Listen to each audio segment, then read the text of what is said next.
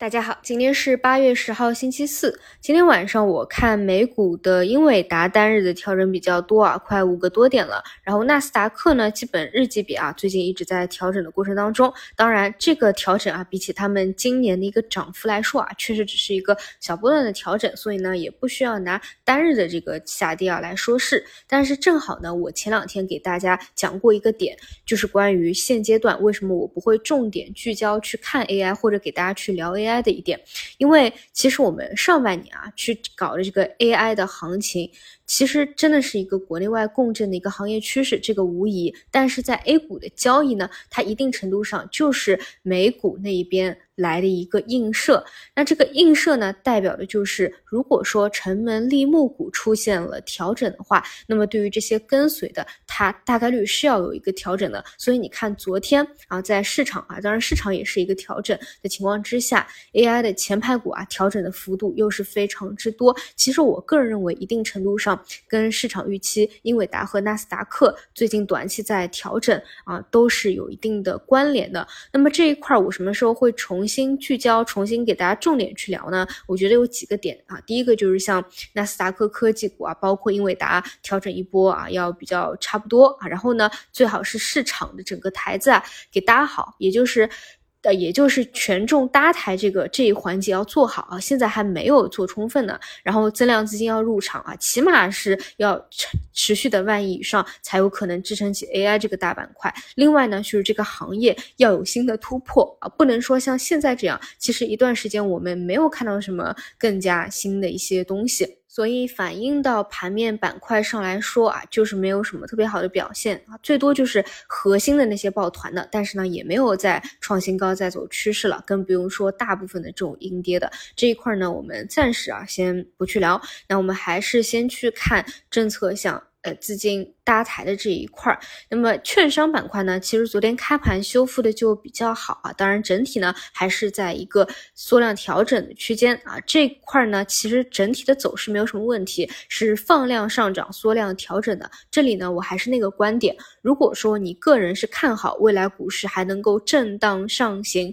去正式突破那个压力位的，那么就是在当下的箱体震荡调整收阴的时候，多去看看有没有机会。这里。啊，还有一些，呃，场外的信息说法啊，就是说之前吹风啊，不是要开各种会去聊各种一些调整嘛？那这个会是开完了，后面呢，我们看一看吧，看看官宣有没有什么具体确切的一个说法啊？这里为什么我重点看券商板块的一个逻辑，也给大家讲的比较详细了。除此以外呢，这段时间我看信创板块的一个趋势啊，也表现的还比较不错，主要呢是有一些集中招标啊，最近开启了，那么说明。这一块呢，需求还是非常不错的。那数字经济呢，作为我们国家把它放在这么重要的一个战略上啊，去年十月份到今年上半年啊，走了一波非常不错的趋势，调整也比较长时间了。这种呢，你可以把它理解为是高质量发展的一个板块环节，也也是啊，就是权重搭台搭完。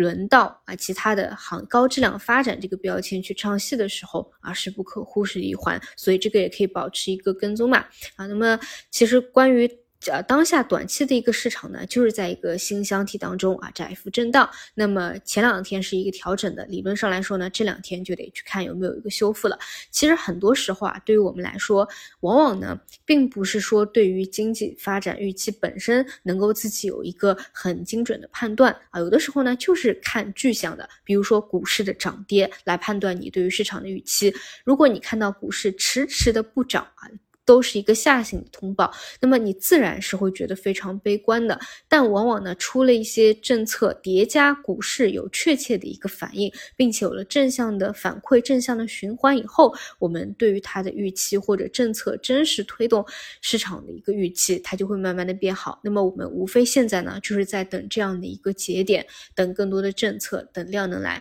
那么这个窄幅震荡的时候呢，我觉得就是一定要沉得住气。就是耐心的等，那这个时间点呢，我个人认为啊，还是需要盘整几日的，就是不能太过着急，不要短期就有过大的一个预期，因为你短期的预期过高，就很容易啊转化为失望啊，这样就会反而熬不住吧。但从一个时间窗口上来说呢，也不应该拖太长啊，拖太长的话，这口气又要给泄下去了。所以我个人的观点是，如果在这个月内啊，八月月内有一个比较好的进展的话，其实就非常不错了。那么今天开盘的话，可能还是有一些新股啊，会比较的激动一些啊，毕竟昨天是新股包赚日嘛啊。但像这种的话呢，就真的就是先手赢后手的一个游戏了。我以前也讲过，我基本呢是从来不做新股的，因为呢它的波动真的太大啊，你是很难去把握的。它确实有时候是最暴利赚钱的来源，但同时呢也是最快的一个亏损场。你看昨天十秒钟之内啊，你要是真买在顶点，那就是一个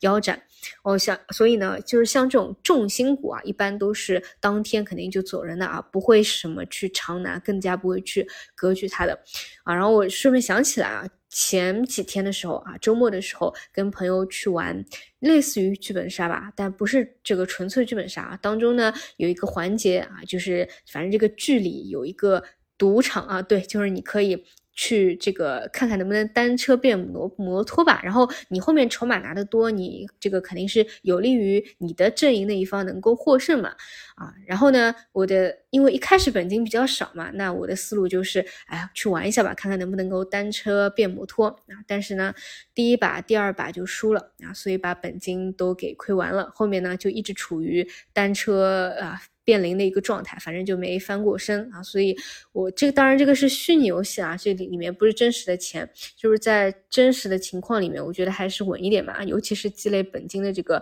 时候啊，千万不要一把把在里面去亏完了。所以呢，像这种风险系数真的特别高的啊。啊，我个人就不会说去过多的关注啊，但是你会发现，真正短线啊，就是实力特别强的，像一些游资啊，他昨天啊，可能或多或少都去参与了那个新股啊，这个就是很多次可能没有成功，但是在一次啊能够把握住，他能够就赚大钱啊，这个就是他们这个实力的一个体现。那么关于新股这个涨的事情呢，我个人理解啊，一方面的话。它确实是短期情绪不太好去的的一个宣泄啊，它是不好的一个宣泄的一个反应。另外呢，就是如果说新股持续的赚钱效应能够比较不错的话，其实呢也是有利于啊吸引这个场外资金的，也同时也是之前一四年的这样一个特点吧。所以后面新股能够持续起来的话啊，也算是一件不错的事情吧。好的，以上就是今天早评内容，那我们就中午再见。